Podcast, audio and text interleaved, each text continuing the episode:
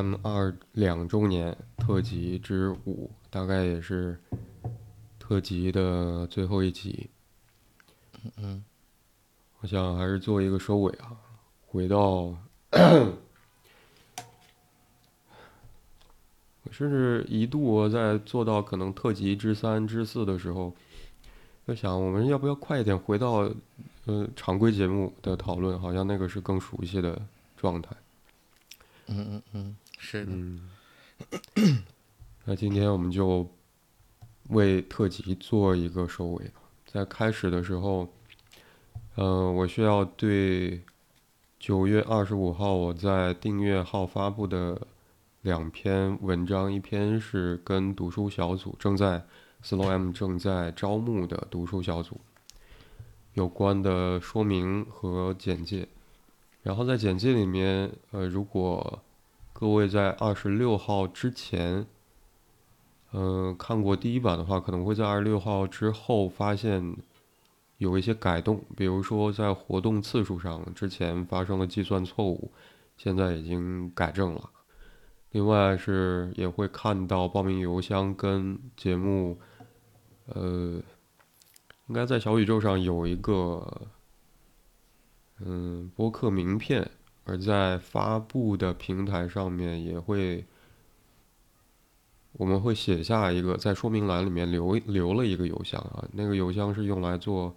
节目反馈或者说合作的联系用的。那报名的邮箱也跟之前我们留下那个邮箱做了一个区隔，也希望各位听众知道，或者说，呃，就知道这个变化就好了。也很抱歉发生了一些错误哈。另外，在说明里面，是我谈到呃，我们在常规节目有的时候我也会用嗯看到的漫画去做帮助我去思考或者说想象，提供某种想象来去帮助我理解提问者提出那个问题。而其中一个是。《咒术回战》啊，也好像也最近这几年比较，嗯，很流行，或者说大家比较喜欢的漫画，在目前公开的动画里面，就是在我的说明里啊写的那篇说明里面有一个遗漏，就目前无损展开领域的，除了我在文章里面提到那些人之外，还有漏壶，所以在这里也做一个补充补正。啊，这是在一开始我，嗯，需要跟各位说明的吧。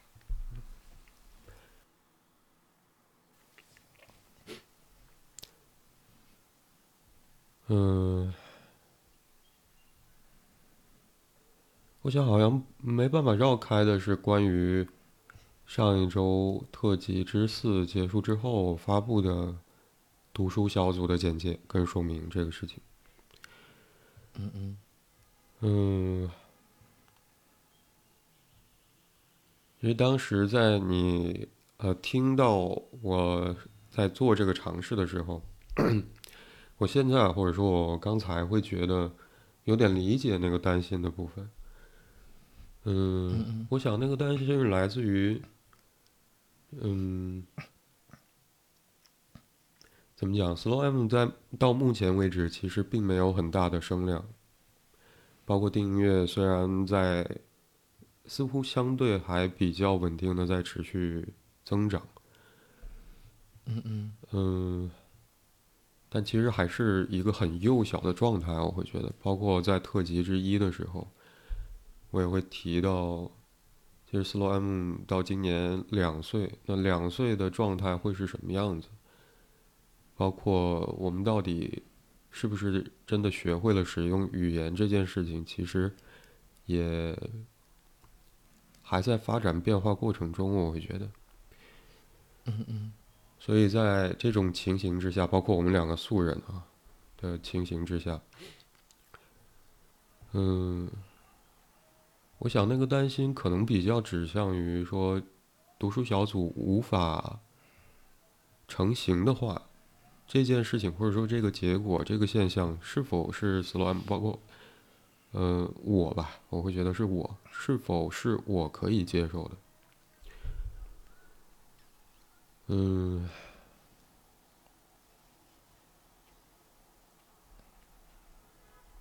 我会觉得，这跟我原先准备的特技之舞，我们之前谈到的其中一个部分是有很强的联系。就是我得时不时，可能尤其是在特呃做特辑的时候会更明显吧，或者。其实为 Slow M 提供了一个专门去想这件事情的空间。嗯嗯。嗯，持续到现在，Slow M 所做的事情，包括之前的各种尝试，和现在开始做的尝试，包括以后做的可能会出现的尝试，到底是在做什么？或者这些尝试有没有可能仍然？是吻合在两年前 Slow M 开播或者公众号开始发布内容的时候，希望达成的目标，希望达成的目标，就到底是不是还还是一致的？就我在想，如果是一致的话，其实，嗯，读书小组暂且。没能成型，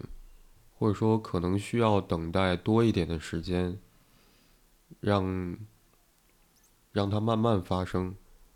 可能都是更容易接受的事。它会作为 Slow M 各种各样尝试的一部分。嗯，可能我现在会比较倾向这样来理解吧，来理解，或者。来做一些准备，为可能发生的结果做一些准备。嗯嗯嗯。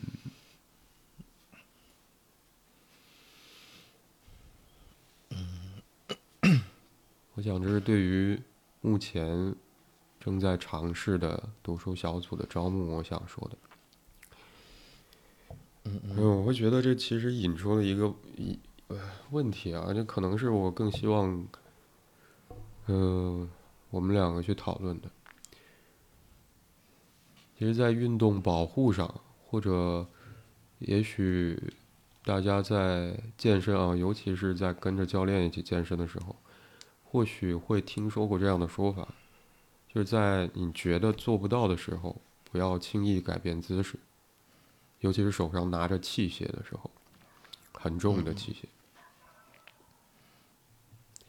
是，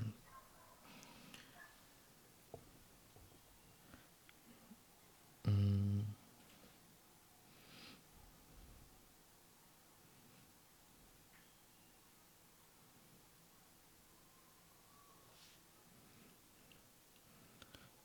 嗯，你说的那个健身的那个部分，嗯，因为我我记得之前 有有教练解释过，原因是因为。呃，很容易会出现，比如说突然间的撤力，反而是容易出现这种，呃，软软关节的这种扭伤，嗯，呃，软组织挫伤这些这些状况，包括可能会砸到自己，嗯，嗯，因为你谈到减肥这个，呃，不，谈到运动的时候，会会很容易自然而然想到减肥，嗯嗯，然后，因为我记得之前在健身房有一个。当时那个私教给我说的那句话，我印象蛮深刻。嗯，就是当我问他这种，呃，比如跟他一起，呃，练练够多少节课，呃，他那个课还还还挺贵的，就这个跟跟着他多少节课之后，然后可以瘦多少多少斤。他说，他说，嗯，就是他可以，他可以给我一个这样一个说法，但他更希望是健身应该成为一种。生活的一部分。嗯，如果你以减肥为目的的话，你大概率你能减下去，但你很快也也也会回弹。嗯嗯，就是如果你特特意在在意那个结果的话，你会发现那个结果它总会再回去。嗯，你很难完成，因为他说他最起初也是为了减肥，嗯，但是后来的话，他就是很喜欢，很喜欢健身这个过程，很喜欢自律呃的这么一个体会，包括控制，呃控制这个碳水的碳水跟糖分的一个介入，嗯，他会感觉这是他想要的这种健康的感觉，包括那个形体上，嗯，坦率说，当他说完这句话的时候，我当时是有点懵的，因为我没想到这句话会从。一个健身教练的嘴里说出来，嗯嗯，因为因为当时说完，我我我记得应该就是当天回去以后，我一直在反思的其实是，其实就是我们我们咨询工作，嗯因为呃很多的很多临床工作、临床咨询来访者的主诉，就像我们我们现在这个节目里边常规节目里面听到那个问题一样。嗯，就那好像是他想要达成的目的，或者是所谓的终点。但我们很多时候咨询里边，实际上是要将他的这个这个部分，其实是一个解构的过程，重新去梳理其中，比如说是什么他会这么在意，他从什么时候开始在意，他究竟在意的是，只是只是他的这个问题，只是他所说的。比如说症状也好，还是他所意志层面的这个困扰也好，嗯，那那是什么是他会有这个困扰，而不是别人也会有这种困扰，或者是别人可能也会有这种困扰，但为什么他会这么介意？嗯，等等等等，就甚至是要花钱，就要是要通过咨询来想要解决，包括他想要解决到了一个什么样的位置，好像想要把这部分就从一个问题会。会衍生出很多的很多的一种衍生的问题，甚至有些问题不是说，我相信可能在之前他有感觉，但他自己没有没有这么清晰的呃思考过，嗯，然后所以很多时候咨询好像一下子走个好几年，呃多少次，嗯，最终的一个结果一定是跟他最他每时每刻他的他的那个所谓动态的部分息息相关的。他对于他自己想要了解到一个什么样的位置，就像你究竟是只是想减减下去一部分，还是说希望自己的身材能够完成这个塑身，还是希望能够保持一个健康的、一个相对自律的呃这样一种生活状态？嗯嗯嗯，所以好像就是我们我们经常会走着走着以后。嗯，也许会忘记出发出发时候的那个问题，也许会围绕这个出发问题，然后逐步的延展，不停的再回过头来，然后去重新体会，就是每一个时空下的你对于这个问题的那一刻的思考。嗯嗯嗯，就是我我认为在某种意义上来讲，这是一个特别，嗯，会让人兴奋的。这会让人兴奋的体验。嗯，我很难说那个兴奋的体验是什么。嗯嗯嗯。嗯，这其实会让我想到某种冲突的感受，同时存在的印象。嗯。比如，呃，我们回到你前面，会让你想到减肥、运动、减肥这件事情。嗯。就我在简介跟说明里面不断会包括呃在发布，呃，那个叫公告啊公告里面，我我不断会提到一句话，我说开卷有益啊，无论你是否选择参加读书小组，还是呃几个熟悉的朋友约相同的时间一起读，还是自己一个人去买来这些书读，嗯，只要去读就好。你你如果愿意，或者说对于 Slow M 常规讨论的我所使用的思考框架有兴趣的话，都都没有问题。呃，嗯，我我在想，唉，哦，两个东西同时出现，就有一个很很容易不见啊，很讨厌。然后，我先回复你前面那个关于运动减肥这件事啊。嗯，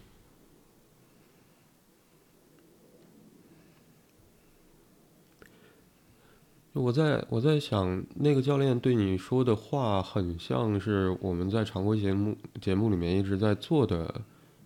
工作。就我会，我我现在认为，可能这是变成了某一种工作方式啊，常规的讨论。嗯，他在，嗯，他似乎把减肥这件事情定义为是一个问题。把身上多余的体重定位成一个定义成一个问题，而这个问题在我们想要去减肥的时候，就变成了是我不希望有的东西，希望把这个多余的重量减掉。嗯嗯但他所说的话，或者说他对于减肥也好，或者运动的理解，其实试图在展开。您可能刚才用的是结构啊，我会觉得试试图是在展开。这个问题形成和持续的那个缘缘由，嗯嗯是因为好像我们有，呃，更多，也许是饮食上，也许是运动上，日常生活上的，呃，所谓不是那么好的，不是那么健康的习惯，导致好像我们逐渐的，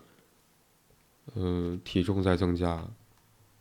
或者维持在一个比较高的。程度或者水平上，所以在他看来，似乎他看到了在这个问题之下，可能会引发这个问题出现并且维持的那个更基础，或者说更深。我想你注意到让你觉得惊讶的部分，可能也在这里，就好像健身教练是更关注一个人的身体外在，呃，状态。以姿态、形状的一个职业，但是他所说出的话其实是透过了一个人表面呈现的样子，而说出了呈为什么会呈现这个样子的那个原因。嗯嗯嗯。嗯，这其实会让我想到在嗯。那个读书小组，我我其实会列举一些书啊，那些书可能是分散在各个不同的角度，但是他们又都朝向了一个内容，其中一个是无意识的逻辑。我们在日常讨呃日常就是常规节目的讨论里面，其实我也会提到这个东西。嗯。就我想，你刚才提到的。那个健身教练对你说的话，包括我好像会想到，要跟你谈一谈，在觉得做不到的时候，不要轻易改轻易改变姿势这个运动保护的说法的时候，嗯，我会觉得也很像无意识的逻辑里面提到，就对于无意识的内容，可能有两个不同的。过程吧，或者说手段来帮助我们去和无意识的内容去触及无意识的内容。也许有一些就是回到了弗洛伊德对于无意识的理解啊，因为他认为可能有一些是被压抑的，是我们呃无法透过所谓审查机制。允许让它浮现到意识层面，被我们觉知的，而那一部分可能是需要，嗯，想想，可能是需要翻译的，可能是需要解码的，嗯嗯，也许这个部分更像是解构的那个过程，而另外一个是，也许我们原本无意识内容就很多。而对于这些似乎并不是因为，嗯，压抑的过程，而原本就停留在无意识的状态的那些内容，似乎是不同的路径。而这个路径，好像马特马特布兰克就那本书的，或者这个，呃，思考方式的一部分的提出者，马特布兰科会用展开。“展开”这个词。嗯嗯。呃。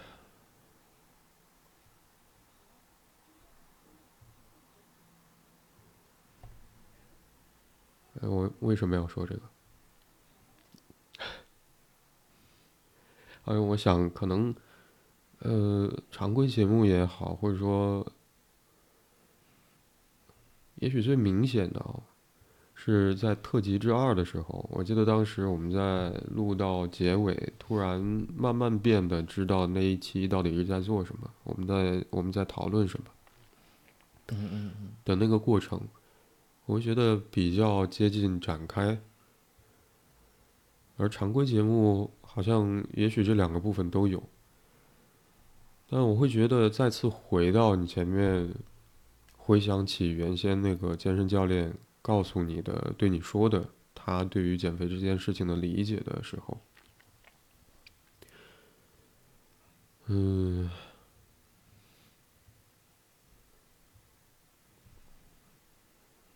就我会觉得这是。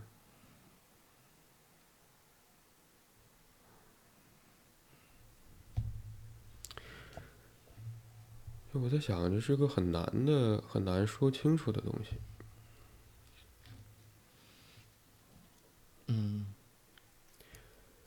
就我会认为这是一个我们在使用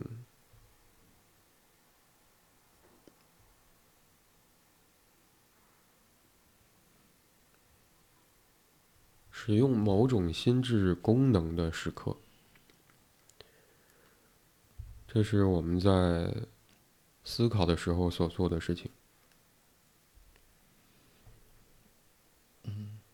嗯，我们会因为一个现象而感到困惑，想要弄清楚这个现象是怎么发生的，到底发生了什么事。嗯嗯。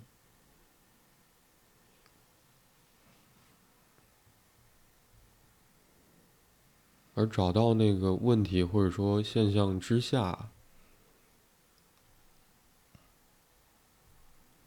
的东西，好像我们才有才更有机会去应对，或者说才知道接下来我们可以做什么。嗯嗯，就像那个健身教练所说的，对你说的。那番话，我会觉得他在那番话里面，其实像像是告诉了你一个他的决定，就他决定要做一个嗯维持身体健康体态的人，好像是这样的感觉。而这个决定，我想也会。很自然的引或指引他，嗯嗯，在日常生活里面会注意什么，要怎样补充营养，要如何对待自己的身体，而最终呈现的效果是，也许是你那个时候看到他的样子。嗯嗯，是的。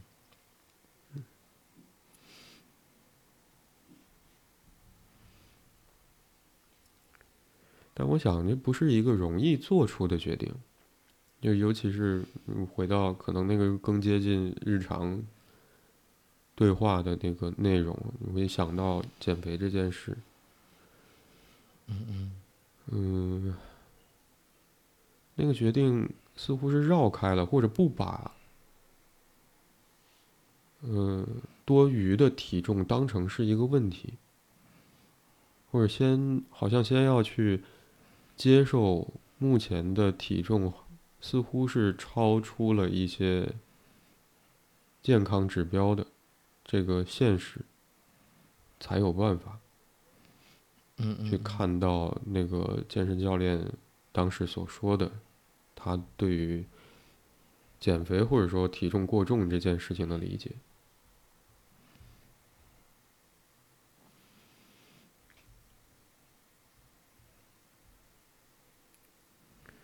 那我想看不到这个的话，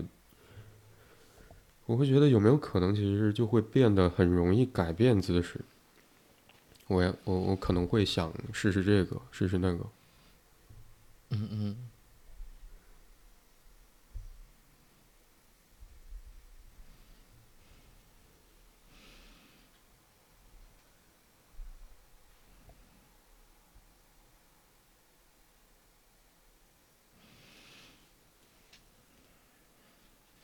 我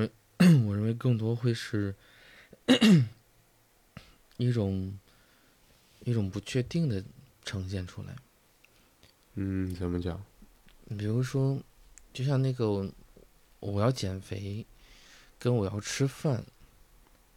嗯，有点相似。但是这里面，嗯，这里面实际上是有点缺了很多东西的。嗯嗯。因为那个更像是，嗯，只是一种表达，但是好像，比如说你想你想吃饭，你想吃什么？你想吃你喜欢吃的，还是你，你你就是因为这里面很不具体。嗯。如果如果变成只是你饿了，或者你想吃饭，那吃什么饭？嗯，因为我相信，就是就是很多听众也一定会有这个体会，就是如果不是自己做饭的话。那去点外卖，打开那个黄色的或者蓝色的 A P P 之后，有时候是蛮痛苦的。嗯，你有些人会看，呃，如果你有想吃的东西还好，如果你没有想吃的东西的话，那，呃，你你可能光在选东西时间就过去了。我相信这这也是很多，比如说，嗯。所谓想要减肥的人的一个困困扰，可能到健身房以后，你也不知道你该干什么。如果没有教练的话，你可能这个也也挠一挠，那个也碰一碰，这个也跑一跑，但是好像时间也过去了，你也似乎也出汗了，但是其实你也不知道你今天在练的是什么。嗯嗯，就是这里面好像变成了一个所谓有目标，但好像跟你都没有。没有什么样的直观性的联系，嗯，比如说你去吃吃自助餐，去吃哪一家的自助餐，呃，或者你要吃吃什么呃螺蛳粉或者米线，这是一个这是一个非常非常具象的一个事情，嗯，但如果变成是只是饭，那好像那是一个更像是个代词，它所。具体的指向的那个内容，就像我们我们经常会说，嗯，因为在在在这个精神分析的角度来讲，就有一部分的移形的呈现是只是对于外界的环境，它不是有一个具象的目标，或者我们称之为客体，啊，就是某一个人或者某一个物体，你会有一个单纯性的一个指向于它。而是一个很疑似的，只是一种无法承受的情绪跟情感，呈现在外部，就像在那一刻，好像你只是会感觉肥胖是个问题，但是怎么样减肥这个事情，好像其实并没有真正困扰着你，或者说只有这并不是你真正想要去做的事情，然后你可能变成的是因为很多人会说你，哎，你怎么又胖了？或者说这个胖，胖起来之后会容易出现很多的这种。呃，很多的一些疾病，或者说，呃，样子不好看等等等等，我们可能是不太想去承受这一部分，而所以才，呃，加引号的，就是迫于无奈，然后说出我要减肥，但是说出完之后，这个部分并不是你真正有个自发性想要去做的事情，就像你想吃饭，你可能只是不想让自己肚子饿，处在一种饥饿的状态里。但是你想吃什么，然后你决定要吃什么，就这里面好像，因为这会跟我们提到的一个词叫做呃主体感有关系。就是如果你想要去做一件事情的话，其实它应该是一个，只是一个行动行动力上或者行动的方式上，嗯，只只有这么一个位置，或者行动就是嗯。就只是一个行动的方式上，你你想要去做，你想要去做五十个俯卧撑，你想要做，呃一百个蹲跳起，这是这是一个 这是有目标，然后你就进一步的话，你你就是如何去做起来。但是好像就是如果他只是被披上了一个似乎的目标，比如说减肥，这可能是你在做，可能做三个、做四个之后，你就会犹豫，你你要不要再做点其他的？是不是只只能做这个？就是有些那种犹豫的感觉，或者是想要，就是在行动上的时候会出现那种不坚决的部分。就像很多人，嗯，因为我我周围很多的朋友会出现这种状况，就是你问他吃什么，他总会说随随便。嗯，然后你真的说，那我们随便吃点，比如说吃那些小吃。他会说这是街街街摊的，或者说这个可能不卫生。哎呀，我昨天刚吃过，或者哎这个太辣了，这个太油了。但是你再问他，那你想吃什么？你随便。就是这种状态，他不是具象到一个人，好像很多人都是容易处在这个位置里边。就是你真的让他去做一个事情的时候，他会，就他会很显得很犹豫，而且他很清楚他为什么不去做这个选择。呃，就是起码是在他意识层面上来讲。但是你真的问问他想要干嘛，他好像就是说不清楚。也许在某种意义上来讲，就回到我们上一次谈谈到那个担心上，就是因为这可能是，可能是我们想要去做一件事儿，做一个活动，希望呃招募一些人，吸引一些人的时候，可能会遇到的一个潜在性的挑战。这挑战并不是说，嗯。就是某一个人的，或者是我们的，好像这是一种，这是一种，怎么讲？它变成了一种，呃，我不想用这个词，但好像它确确实实有点成了一种风气的感觉。风气，对的。特别特别有一种状况是，好像越就是啊，当然，当然我没有询问过这个学生学生的，就是基基本上刚入职的跟。已经入职很多年的，就大概是二十多岁到三十多岁的人，这种状态是非常非常常见的。嗯嗯，我我忘了是在哪一个哪一个呃平台上曾经看过一个相对的一个报，就是他们在在在做一个调研，做问卷调研，当时好像是有这样一个数据做做做支撑的，他们他他大概是调研了大概是呃几千人。然后当时这个这个数，这个数数据的占比是非常高的，所以我想，所以我才想，这可能是一种风气。就是我们经常性的去看，嗯，就是就像我们在做一些招募性的活动的时候，就是很多人会有有意愿在现场，但是但是等到真正去，比如报名的时候，或者是想。呃，认为他对方会主动性的去参与的时候，他们蛮犹豫的，或者说好像就是就是有一点脱节的感觉。就刚刚刚刚参与的那积极性的状态，跟最终就是来过来报名的部分，好像是完全是两个两个人。除非是你在能够单独的去面对他问询问他，呃，那他可能才会说一些他的顾虑，但那个顾虑的感觉。就怎么讲，就很像是，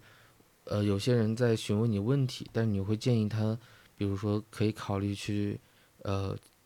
比如说参参与到一些咨询里边，或者推荐他一些咨询师，可以跟对方工作，但他会用用用几个所谓客观的因素来回绝，或者说他要再考虑考虑，或者说所谓没有做好准备。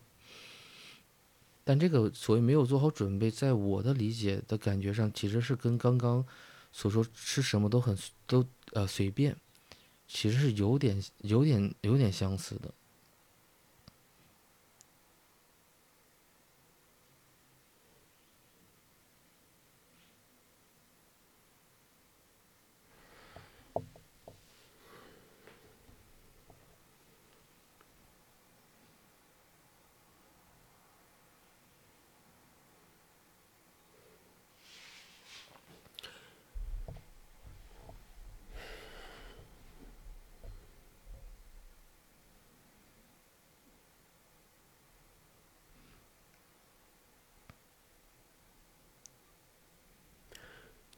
我慢慢说啊，我会觉得，嗯嗯，你刚才这一段话其实不在同时说好多东西，我试图一点点慢慢回应。嗯嗯嗯，嗯，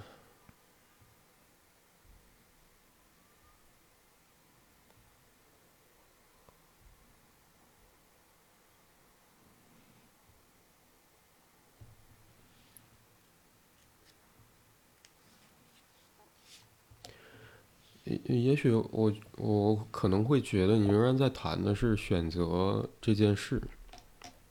嗯嗯。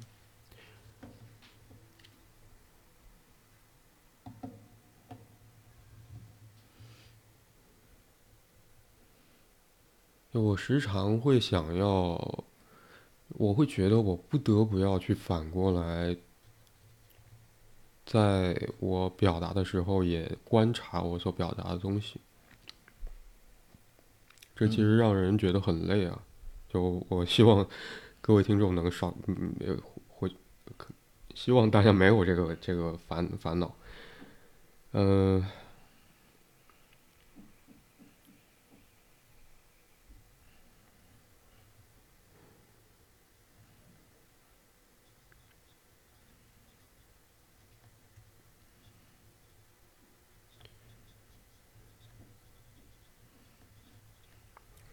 就我无意要去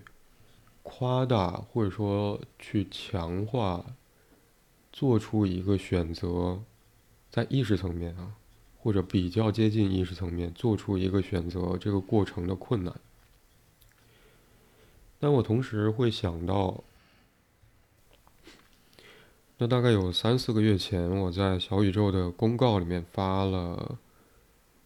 一段内容。大概是讲选择这件事，就我们会不断的在同一个某一个场景啊，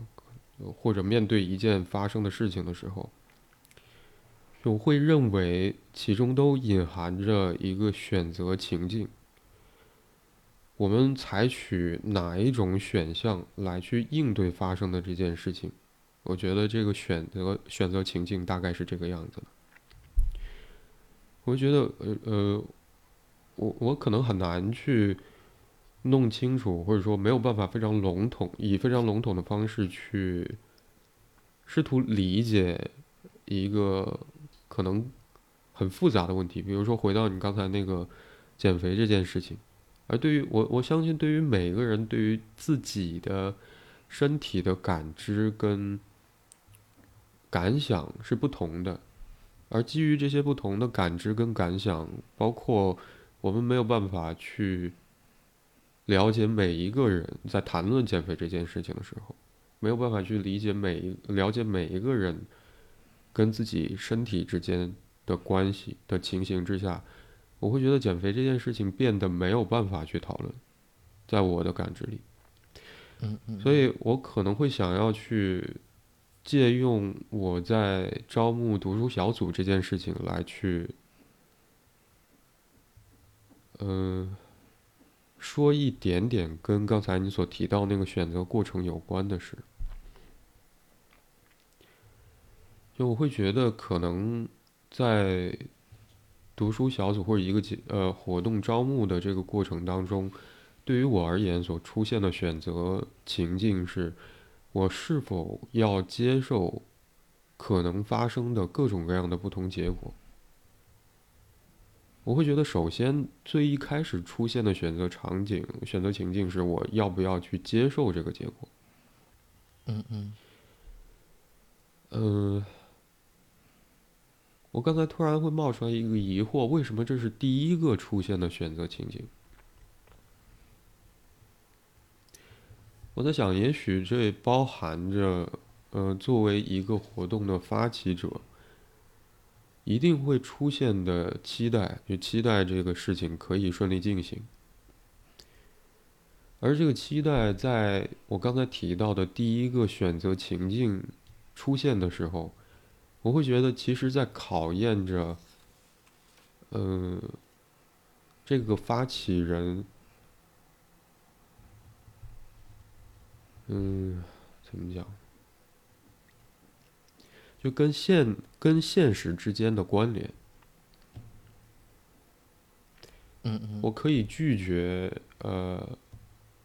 假设啊，不同的选项，我可以拒绝接受这件事成型了。我觉得可能很难做，我不做了。我也许可以，嗯、另外一个选项，也许是我拒绝接受，可能这件事情在短时间内并不是一个合适，可能需要更长的时间来让它慢慢启动。嗯，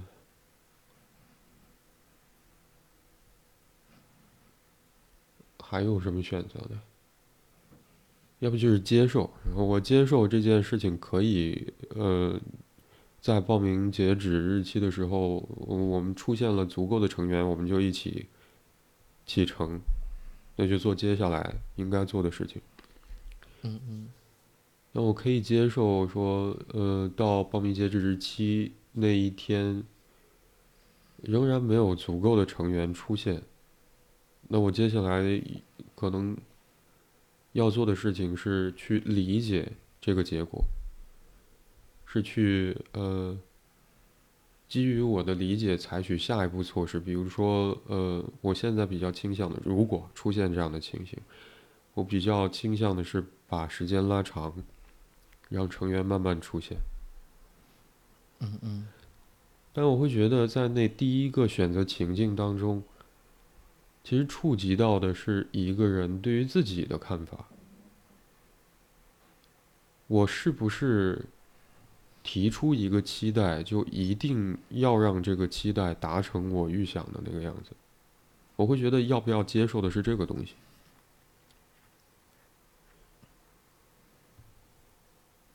嗯嗯如果说这是可以接受的，那其实这件事情就变得简单了。变得简单的意思是说，那目前为止我能做的努力是去尽可能让，嗯、让这个活动有更多的曝光机会。就是那个宣传的部分，宣传的工作，然后去等待。呃，我想起曾经我们节目有一个评论是“让子弹飞一会儿”，让子弹飞一会儿。嗯嗯我会觉得这是一方面，我们保持着或者坚守着我们认为重要的事情，呃，采取能够采取的行动，但同时能够做的最好的事情，就让子弹飞一会儿。但要看那个子弹最终会飞到哪里，它它会落在什么位置，那是我会觉得那是我们不不得不要去接受的事，那是最终这件事情所呈现的现实结果、实际情形。嗯嗯而在接受的呃接受了实际情形之后，我会觉得会出现另外的选项，比如说，也许我可能，嗯，你要去花时间理解这个结果发生的原因吗？还是说就把它先放在那儿，就赶紧想下一个方式，同类型的，也许甚至都不在乎是否是同类型的，还是你要基于慢慢的出现了一些对于这个结果的理解，而去调整你希望达成的目标，或者说在仍然希望达成原有目标的情形之下去调整所采取的方式，那是适应的过程。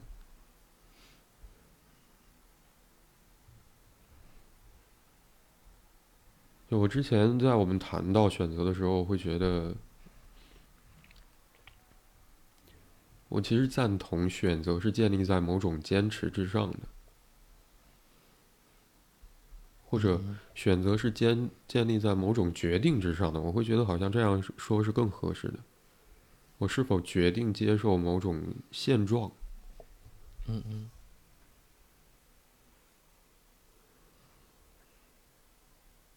嗯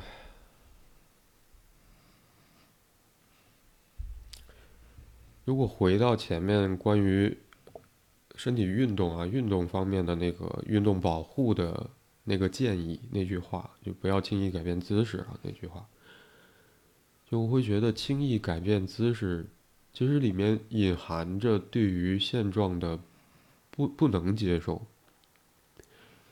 其实这个建议是尤其有用的地方是发生在当我们手里面攥着一个非常重的东西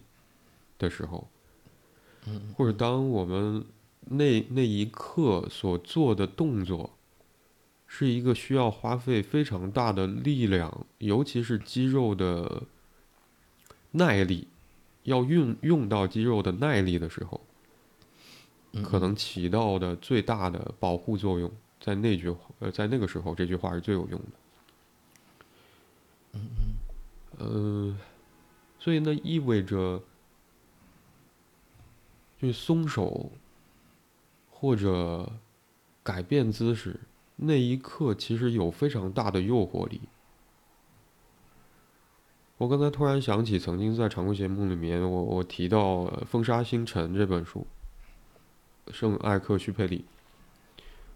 嗯嗯，他最有名的书，可能大家知道的是《小王子》，而《风沙星辰》作为《小王子》的积淀，或者说这个故事的源头，里面包含了很多可能更接近不那么隐喻的、不那么以故事的形态出现的圣埃克苏佩里对生命或者对于生活本身的认识，其中有一个在。那本书的后半部分，我记得好像我们提到过这个事。呃，有一次在出飞行任务的时候，圣埃克苏佩里遇到了乱流，他和他的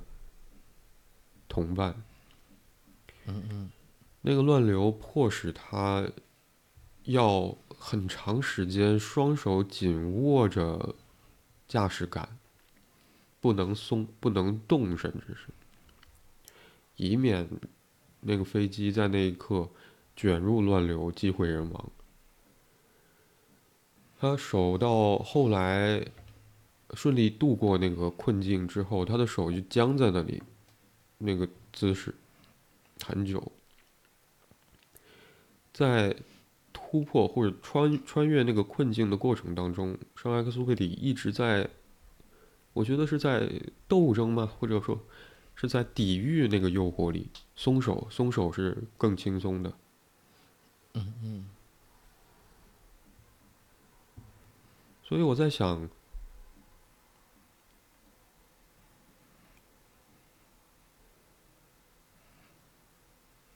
在那个故事当中，可能也有他当时做了一个决定之后选择。选择让两个手保持那个姿势，做出了这个选择。他决定，我想那个决定是什么呢？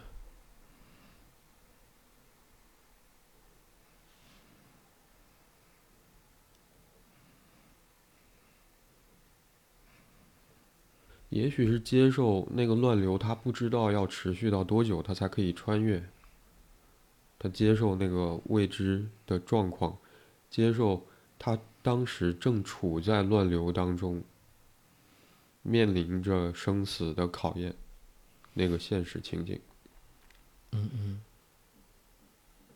让他接受，好像在短时间内，他不得不采取双手保持一个姿势，稳定驾驶驾驶感。这个。在接受当时实际情形的基础上，他能采取的唯一的措施，要接受这些东西。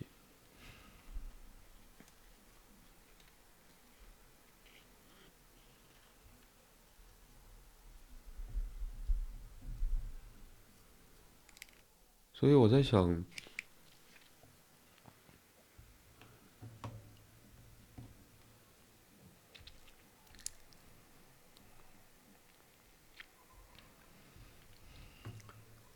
可能我们大多数人没开过飞机啊，不太清楚在那个故事当中，那个操作杆的抖动多剧烈，或者那个风之大大到会如何影响飞机的机翼和传导到飞行员手上的那个压力，我们可能都很难想象。但是松开。的诱惑力，我想也许在那一刻是多少可以想象的。嗯嗯嗯。或者回到那个运动建议、运动保护建议，在肌肉已经非常酸痛的情形之下，我在你尝试举举起一个重物。但你举半中间，发现你没有办法再使出使上任何力量了，往同一个方向的时候，倒下来或者挪一下或者改变姿势，那个时候确实具有很强的诱惑，或者跳开，这是很容易出现的。嗯嗯。但跳开手一抖，如果。这是很危险的事，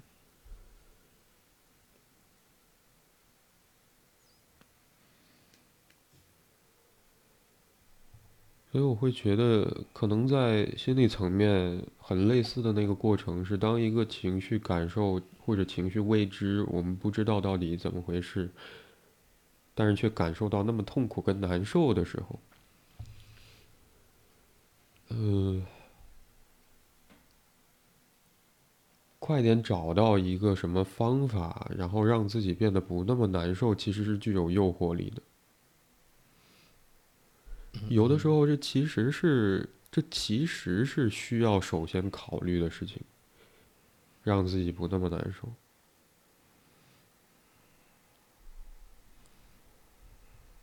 是的，但这并没有结束。我想从身体锻炼这个角度上来说，好像，呃。即便是不采取改变姿势的方式，慢慢的回到安全的状态，把重物慢慢的按照原原路返回把它放在地上，或者慢慢的减少那个肌肉的酸胀感，然后回到一个松弛的状态，以免。受损伤的方式，然后以这样的方式，而不是轻易的改变姿势的方式。之后，对于锻炼身体这件事情并没有结束，可能还有下一次举起，可能下还有下一次的动作。而对于解决一个问题，或者说想要好像呃消除某种情绪未知或者情绪痛苦。就这件事情也不会，因为我们找到了一个方法，可以先把它给缓解下来之后就结束。嗯嗯嗯。就像锻炼身体这件事情，还会有下一组动作，还会有下一次举起放下的这个锻炼的动作一样。所以这意味着，好像即便是采取，我有的时候我们不得不要去。快一点找到某种方式，让自己，呃，好过一点，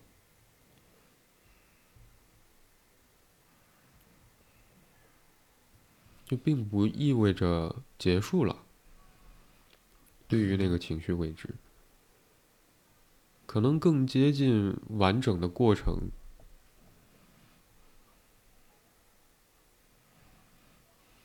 好像仍然是思考，我仍然会觉得只有思考。我们要不要去试图理解那个问题是什么？那个情绪未知里面包含了什么？跟自己的关系到底是怎样的？我们在什么样的位置？处在什么情境里？就是当时你的健身教练说的那番话，我觉得就是那样的东西。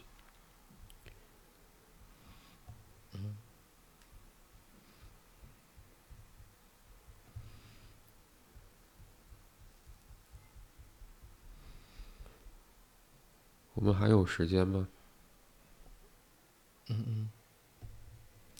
我们还有时间吗？还有。嗯嗯嗯，回回花一点点时间回到 Slow M 的所做的尝试。嗯，就我在两年前认为，无论是从接听热线的那个工作经验，还是后来，呃，我一个人去回答网络平台上那些问题的时候，隐约感到的东西。还是后来做这个节目之后，我们两个人一起去讨论这个这些具体的问题。嗯嗯呃，就我多少能够感知到某种可用的思考框架确实存在，但它需要需要可能从不同的角度拼起来一个框架才可以。一个人在面对问题的时候更方便使用，就像你之前提到说那个更接近意识层面，或者你会觉得只有精神分析的话，它可能更针对无意识的内容去工作，其实并不容易使用的。呃，我会觉得可能 Slow M 一直在坚持的那个目标是找出那个东西，让它变得更加具体。而现在，我会觉得也确实是变得更加具体了一些。我可以找到几本不同的相关的书籍。嗯，我可以起码做出一个类似于那个工具的蓝图一样的东西。但我同时认为，可能当呃无论。各位采取怎样的阅读方式？就读完那些内容之后，我会觉得不见得在读者内心搭建的也好，还是说，呃，慢慢形成的那个思考的框架，会和我们在讨论过程当中，我会好像有意识的会去使用的那个框架一一致或者类似，也许类似。但我会觉得一定会包包含着，就不同人他自己性格特点或者说人格特征的那个烙印，那是属于那一个人的工具，特定的人的他自己的工具。所以，嗯，如果我把。去制作那个工具，当成是 Slow M 要去兼所做的一个决定，所做的一个决定的话，我想，无论是之前的那个短程的以问题为导向的咨询方式，还是呃播客衍生的播客文啊，那当然，那可能有。针对于听和看这两个区别的那个想法，还有现在在招募的这个读书小组，包括之后可能会做的其他的尝试，可能都是被包含在那个决定之内的，是一部分。嗯嗯嗯。而每一种尝试，它最终得到的结果，可能都在试图。呃，我觉得是帮试图在帮助我理解，就这样的尝试跟结果之间的联系，和对于听众而言，什么更重要，什么可能相对来说并不是那么重要，或者哪一种角度是更加有便利性的，同时又没有又保持了最核心的部分的。也许这都会变成帮助我去适应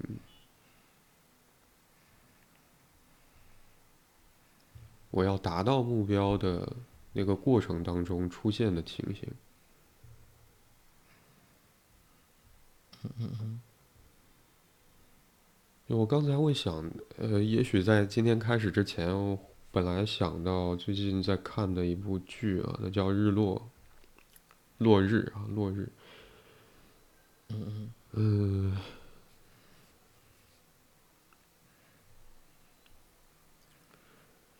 就我会觉得那整部剧当中似乎也在去呈现一个思考的过程就探寻真相的过程吧更直白一点因为它有一点悬疑跟剧情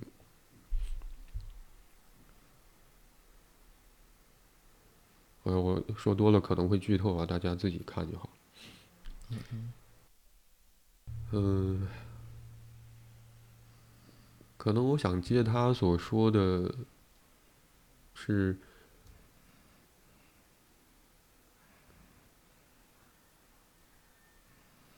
也许探寻过程本身就包含了为我们的日常生活赋予意义的效果。而这是对于某种情绪未知，我会认为最有利和直接的一种回应。这也是为什么我会觉得，就在小宇宙的平台里面，这斯洛 M 被斯洛 M 得到的描述是将心理咨询应用到日常生活，但在这个。呃，收录发生之前，斯洛 M 自己的一句描述是：咨询室里重复在线的即是平常。就会觉得这两句话其实，呃，有相关的部分，但其实不一样。我想那个不一样是指。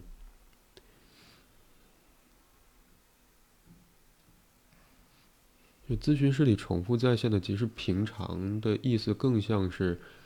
嗯，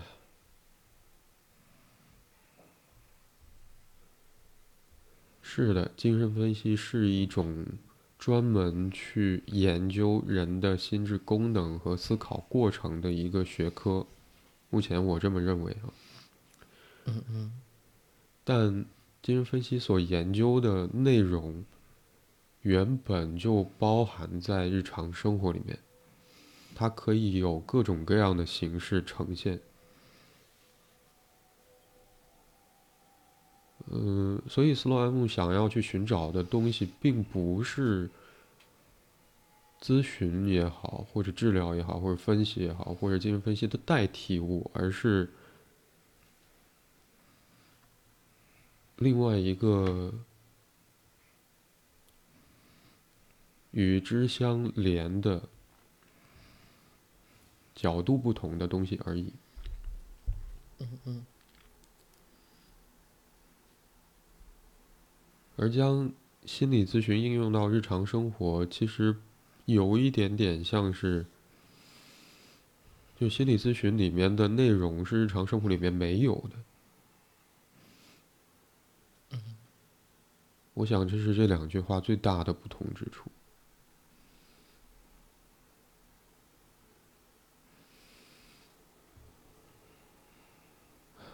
如果再多说一点的话，我想 Slow M 不得不要去，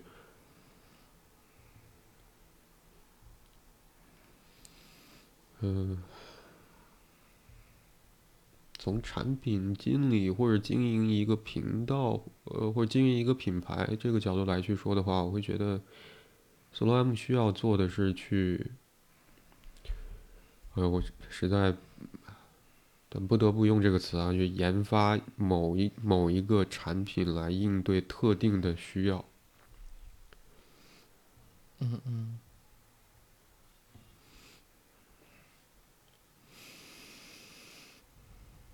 我我想，也许所有 Slow M 的尝试都是在围绕这个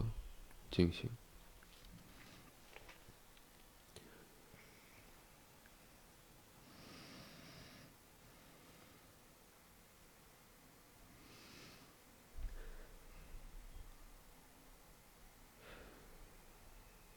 可能有一些内容我仍然没有说清楚啊，我就把整理的特辑之五的内容放在这一集的 show notes 里面给大家看。其他的，我想也许在我这里啊，特辑之舞就告一段落。